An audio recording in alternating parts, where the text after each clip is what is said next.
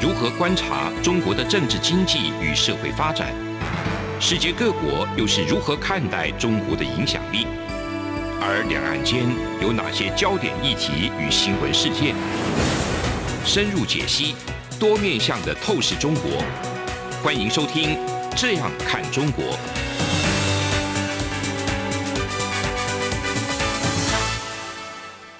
各位听众您好，我是主持人蔡明芳。您现在收听的是中央广播电台的《这样看中国》节目，蔡明芳时间。那我们今天呢，要跟各位听众朋友来分享的主题是有关于近期这一个在以斯里兰卡哈为主的这一些新兴国家哈，或者是说低度开发国家，逐渐面临债务的危机，也就是说所谓的债务无法履行、债务无法清偿的一个情况。未来它是不是有可能会对于世界主要的经济体，或者是说对于全球的这个未来的一个经济呢，带来比较大的一个冲击。我想在开始谈论这个题目之前，哈，那我想上礼拜发生了这个日本的前首相哈安倍晋三遇到不幸的这个事件，哈，那我想台湾的各界也都是非常感到不舍，表达这个哀悼。那台湾也特别。好，由这个我们副总统赖清德先生哈，在十一号的时候也特别前往东京去致意。那大家当然也会关心到，就是说日本在未来哦经济的一个走向也好，政治的一个走向也好，到底会不会对台湾带来什么样的影响？那在对美国跟对中国的态度，我想大的这个方针。那以及要推动所谓的整体的这个印太战略，我想这个方向是不会改变的哈。对于中国的态度，我想也会跟中国这个未来的一个经济的走向也会有很大的关系哈。那我们今天要讨论这些新兴国家的这个经济体，那他们整体未来的一个经济的走向，哦，那到底会不会影响到中国，影响到美国，或影响到全球？这个是我们要去关心的。我想从这一个斯里兰卡开始爆发所谓的经济危机以来，事实上大概我们可以回溯到，呃，武汉肺炎疫情刚爆发的时候，到目前为止，呃，我想我们都知道，在肺炎疫情爆发的时候，其实肺炎疫情它当然会对每一个国家的国内经济带来影响。那这个国内经济最大的影响，当然就是你没有办法出门，你没有办法正常的生活。这个是在一开始的时候。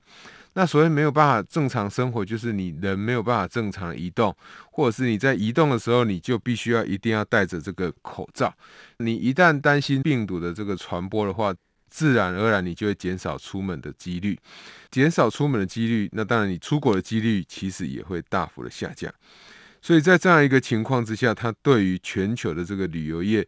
全球的航空业，那当然会是非常大的一个影响哦。所以。呃，我们也可以看到，在过去这一段时间，全球的这个航空业它所受到的冲击是非常非常大。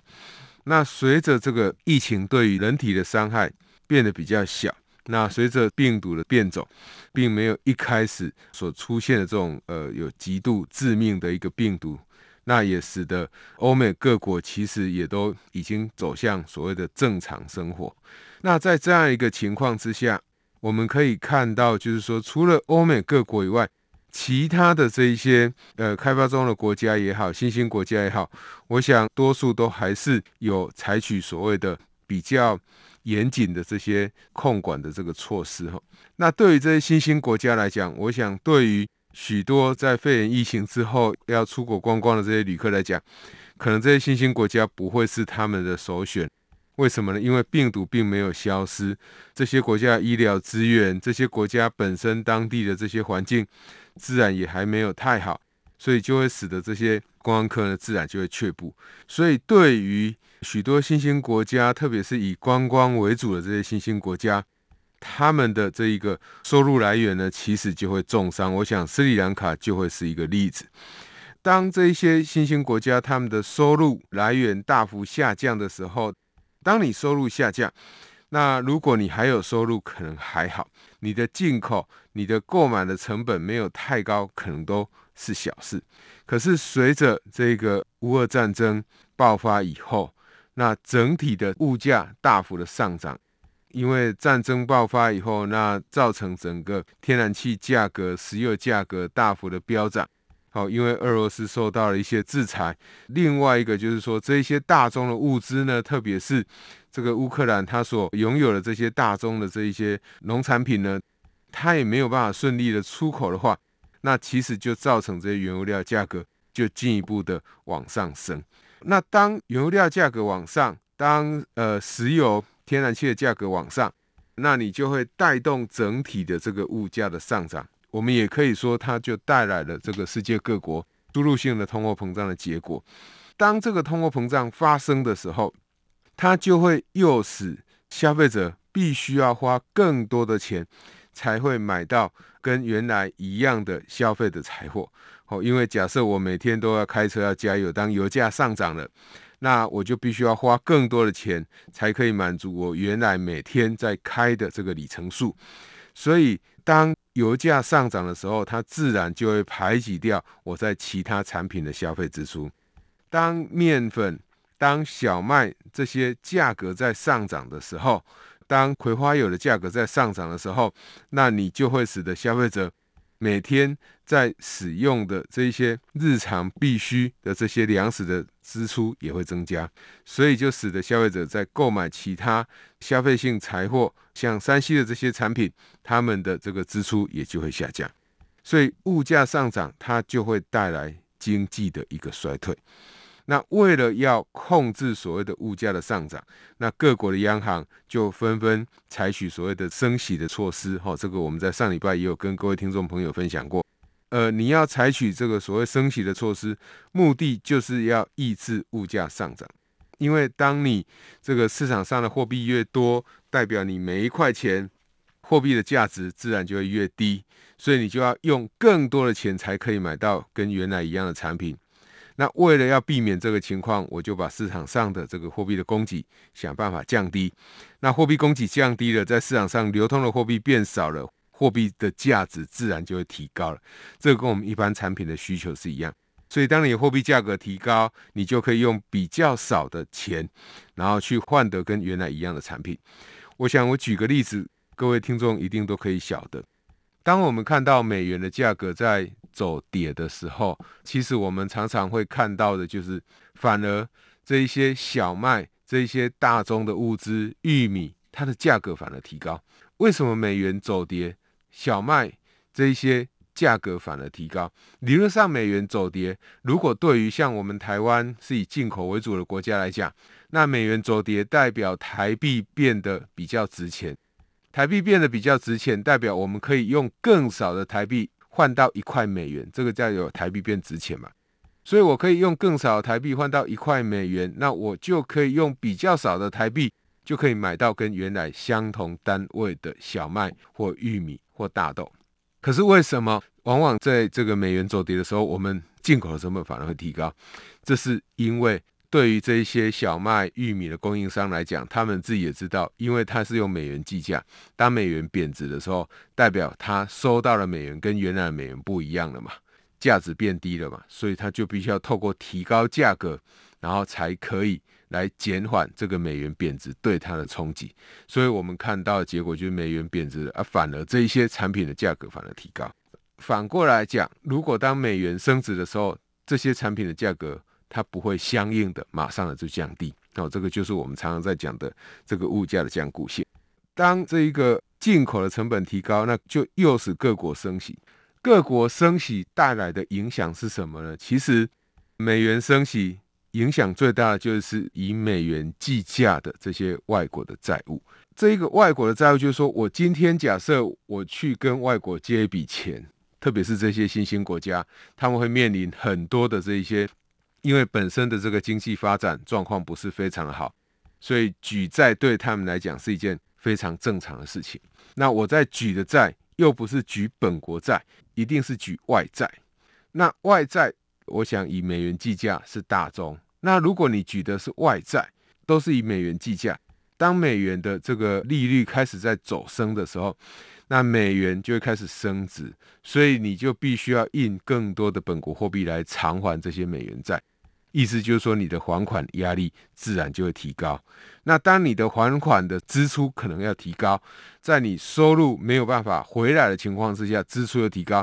自然就会增加了你违约的这个几率。第二点比较重要，就是说除了这个我们讲的观光的收入以外，其实在主要的这些国家都升息的情况之下。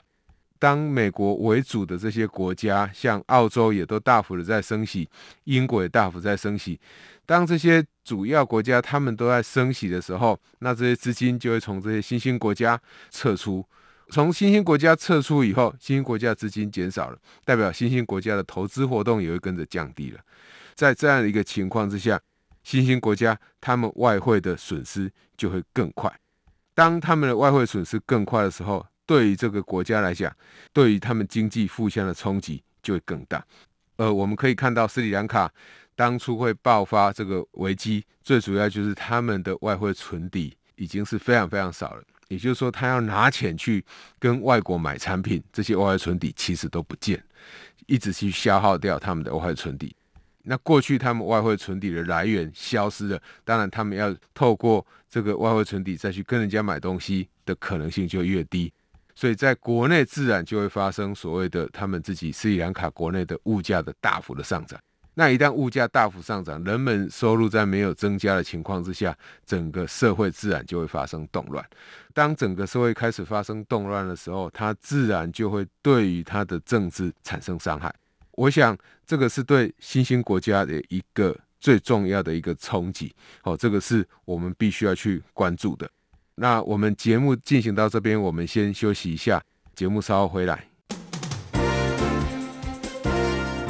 从两岸、国际、历史文化与财经等角度透视中国的《这样看中国》节目，每周一到周五晚间九点三十分到十点在中央广播电台播出。如果您对《这样看中国》节目有任何收听想法或意见，欢迎寄信到。台北市北安路五十五号，也可以透过电子邮件的方式。节目有两个信箱：二零二零 at rti 点 org 点 tw，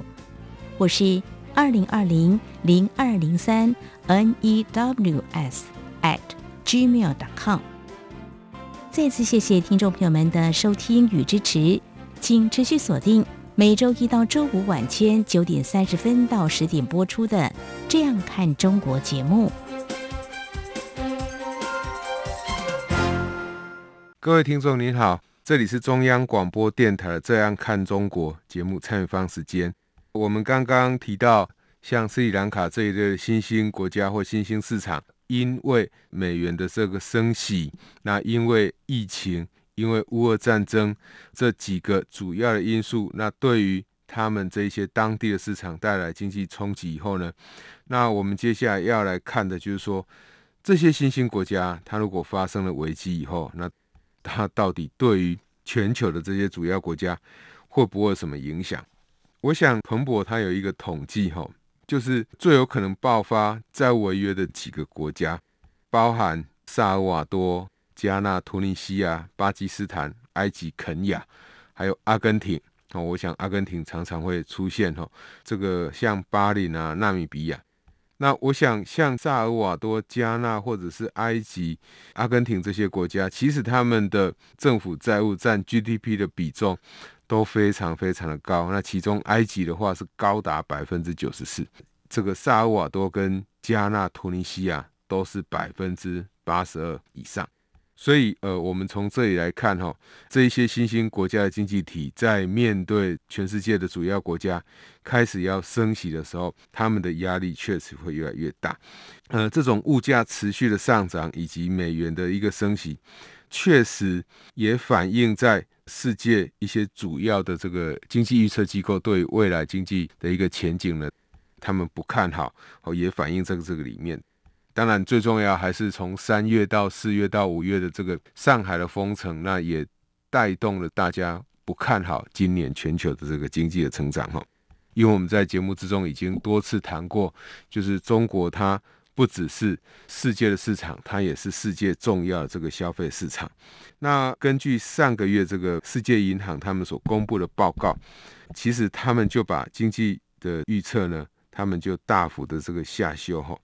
原来他们是预估哦，就是说在今年一月的时候，他们预估大概会有四点一个 percent 的一个经济成长率全球，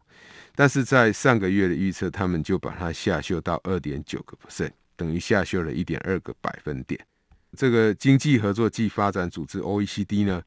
它在上个月呢也一样就下修了今年全球的这个经济成长率。从原来哈去年年底他预估还会有四点五个 percent，那到现在上个月为止，他们预估三个 percent。那换句话说，其实呃世界银行跟这个 OECD 组织他们的经济预测其实是差不多的。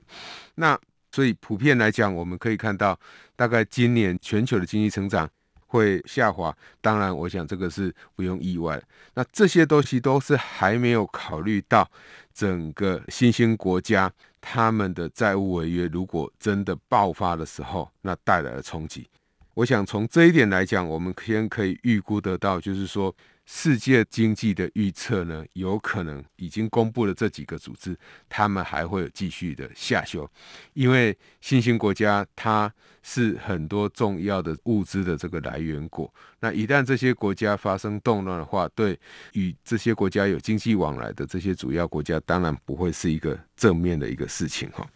另外一个就是说，联合国的全球危机应对小组，他们也发布了报告。他们发布什么报告呢？他们主要是针对像这个粮食啊、能源啊、金融体系啊，有可能会发生危机的一些国家呢，那提出了一些警讯。提出了警讯里面，当然里面就包含非常多是参与这个中国“一带一路”的国家，包含呃，我们可以看到的，好像刚刚有提到的巴基斯坦啊、埃及啊这些国家。那当然，土耳其啊、辛巴威、宁巴嫩这些国家，他们都是将来有可能会面临比较大的债务的这个危机的。所以，当我们看到就是说这些新兴国家的时候，其实第一个时间我们就可以把它跟很多过去中国要推展“一带一路”计划的这些国家把它连接在一起，因为“一带一路”是从中国大概是在很早的时候就开始去。推出了哈，他去推出这个“一带一路”的倡议，我们可以知道说，他最重要的是希望借由把目前他在中国里面，他不管他生产的东西也好，或生产过剩的东西也好，可以销售到，或者是说到其他国家去作为基础建设这个原料。另外一方面，他也借由把这些基础建设，最有名的就是斯里兰卡的这一个汉班托塔港。那借由这一些国家，他如果还不起钱的话，他可以把这些基础建设呢，他就可以把它收回来。可是比较麻烦的就是说，这些“一带一路”的国家，一开始或许中国就知道他们没有偿债的能力，所以中国就去跟这些国家合作。对这些国家本身来讲，他也知道他。还不起钱，所以他知道他还不起钱，他还要跟中国合作，去跟中国借钱。中国也知道他还不起钱，所以两者中间应该是没有所谓的讯息不对称，但是两者之间就彼此希望可以利用对方的资源，去获得，不管是对他们可能是个人。在这个国家里面，政客的政治利益也好，或对这个整个国家的利益也好，有没有办法带来国家的利益，就要看中国在这些国家所盖的港口、所盖的基础建设符不符合这一些国家的需求。这个我们在节目之中也多次跟各位听众朋友讨论过。但是我们今天要讲的是说，过去中国或许会想说，呃，没有关系，反正你还不起钱，我至少有你的港口可以用，因为对我中国来讲。我本来就要把我这些产品行销到全世界各地去，所以呃，我可以透过这一些“一带一路”，不管是海上还是陆上的丝路的这些国家，跟他们合作，利用他们的基础设施。你没有办法还钱，我就等于你的基础设施就无偿来给我使用。在这样一个情况之下，对中国来讲，他原来是觉得他对他有利的。那对于这个。新兴的国家来讲，只要中国愿意来帮我盖港口，这里有经济活动，或许对我这个国家也没有不好的影响。可是现在问题来了，经济学常讲，天下没有白吃的午餐。原来中国呃也知道天下没有白吃的午餐，所以对新兴国家来讲，绝对没有白吃午餐，因为他的港口盖好了以后，不是他自己来用，他是要交给中国来用。只不过说这个港口是在他当地，那你就要看这一个港口有没有办法为他当地带来其他的就业，这是唯一他们可以值得期待的，或其他的商业活动。但对中国来讲，虽然花了钱盖了港口，但是我这港口会有收益。可是问题来了，这些港口未来会不会有收益？我想是影响中国“一带一路”有没有办法成功的一个关键。为什么呢？因为其实这些“一带一路”的国家。他们如果本身的整个国家的经济都出状况，如果一个国家只是相对比较穷，但是这一个国家的一个政治经济体制都还可以正常运作的话，我想中国在这个地方租用港口应该不会有太大的问题，只不过说相对比较不方便而已。可是如果这个国家是像斯里兰卡现在发生动乱，那对于中国来讲，这自然不是好事。许多的船只、许多的船舶要停靠在这个香港以后，然后再运到其他地方去，或许也可以运。但是对于在这香港周遭的这个经济环境，当然一定不会是好事。他盖了一个港口，绝对不是希望只有这个港口就好了嘛。所以，我想这个是现在这些新兴国家，人家欠债还钱，现在这个人是一定欠债还不了钱。而且他给你的港口是盖在他自己的家里，他自己的家里又发生了动乱，你觉得这个港口会对中国带来好的经济效益吗？我想是不会的。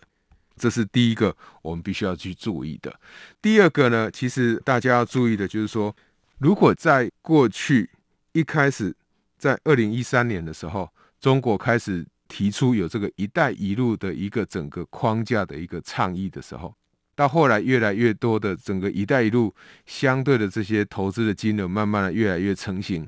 到今天，从二零一三年到目前为止，全世界对于中国的态度已经有非常大的转变，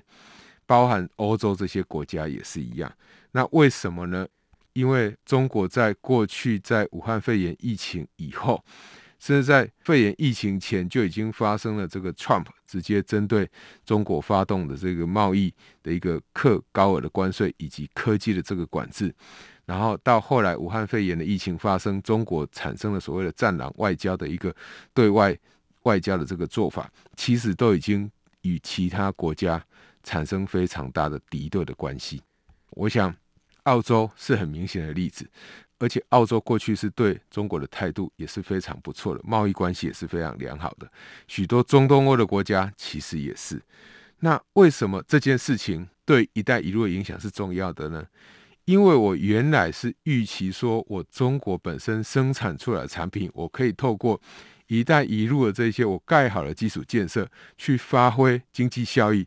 对我这一个世界的工厂是有好处的。对别人要卖到我这边的产品也会有好处，所以我就可以去发挥这个影响力。那周遭的这些国家也会愿意加入我，跟着我中国，然后让我慢慢形成经济的一个贸易的一个关系。但是，当全世界对中国的态度已经有很大转变的时候，我想这个效果自然就会消失。这个效果消失，那中国当初打的如意算盘，他们想要去推动“一带一路”的话，那对他们带来好处，我想自然也就会大幅降低。所以大家常常在想说，诶，未来是不是中国还有什么不确定的一个因素会去影响到中国的经济？我想“一带一路”会是一个对中国来讲，原来是他想要透过去别人的家里盖这些基础设施，然后把它拿来用。到最后，他盖了基础建设以后，虽然别人愿意给他用了，但是他也没有办法用。为什么？因为他对外的这个经济活动消失了，或大幅减少了。一旦对外的经济活动消失或大幅减少，其实就会伤害到中国“十四五”规划里面的外循环。那这个对外循环，我想在“十四五”规划里面也特别强调，就是说要想要利用“一带一路”走出去。在台湾或世界各国，其实我们也可以看到很多的经济学者或很多的这个政治学者，一直不断的会去讲说，中国的一带一路会怎么样？中国的 RCEP，中国主导的这个 RCEP 会对中国整体带来什么影响？那事实上，不管是 RCEP 也好，不管是这一个一带一路也好，现在都面临的一个状况，就是说，过去大家都期待是中国来主导。问题是现在中国的经济已经不足以有所谓的主导能力，虽然它还是生产的重要的基地，但是这个生产的重要的基地已经没有办法去让中国说。它还是可以主导整个世界的局势，好，也就是说，这些美国啊、日本啊，哈，这些主要的国家，他们不见得会再继续 follow 这个中国，或愿意给中国机会。所以在这样一个情况之下，对于中国的经济，自然就会产生不好影响。那更重要的是，我想在上个月月底，这个 G7 才提出。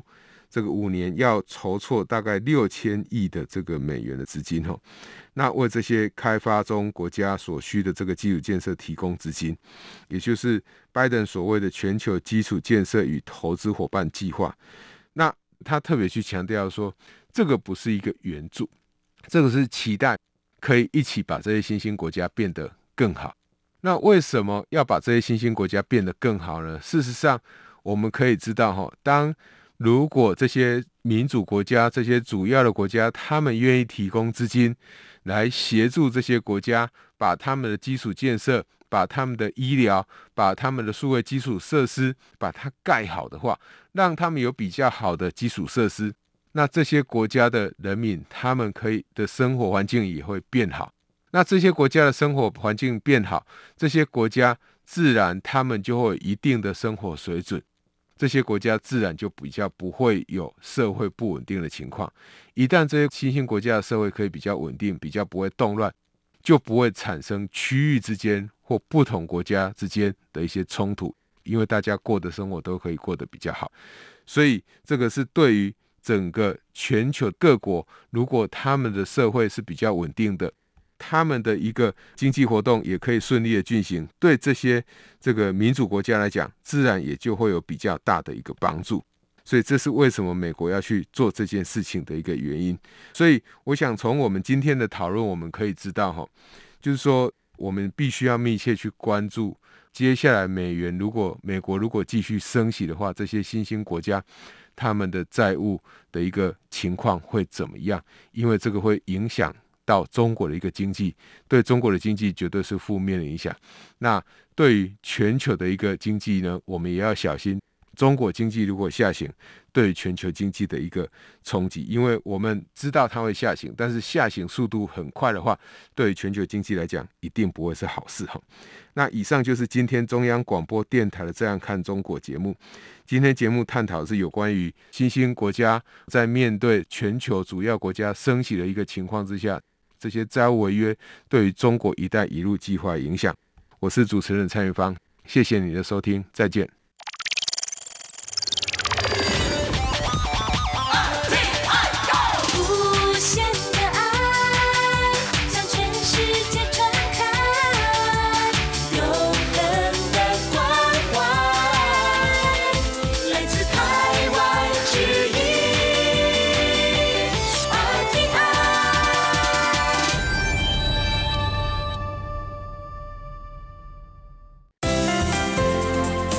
你知道吗？侨委会今年的海外华文媒体报道大奖开始征件了。真的吗？没错，今年是以全球变局下的变与不变，发挥海外华媒影响力为主题，总共规划平面、网络报道类、广播报道类、电视影音报道类三个类别奖项。不止如此。还有全球新闻志工限定的侨务电子报新闻报道特别奖，只要你是侨务电子报的新闻志工，而且报道作品有在侨务电子报刊登过，就可以报名喽。那参赛作品只要是聚焦台湾、道台湾，而且在限定刊播期间于中华民国境外媒体平台刊播就可以了吗？没错，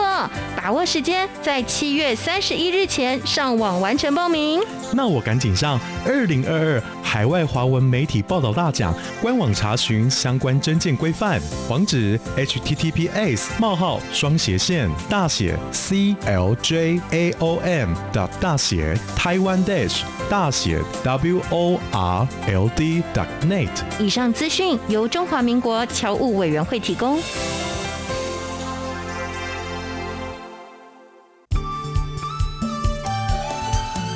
是阳光，像台湾之光穿透世界之窗；是阳光，像神鹰翅膀环绕地球飞翔。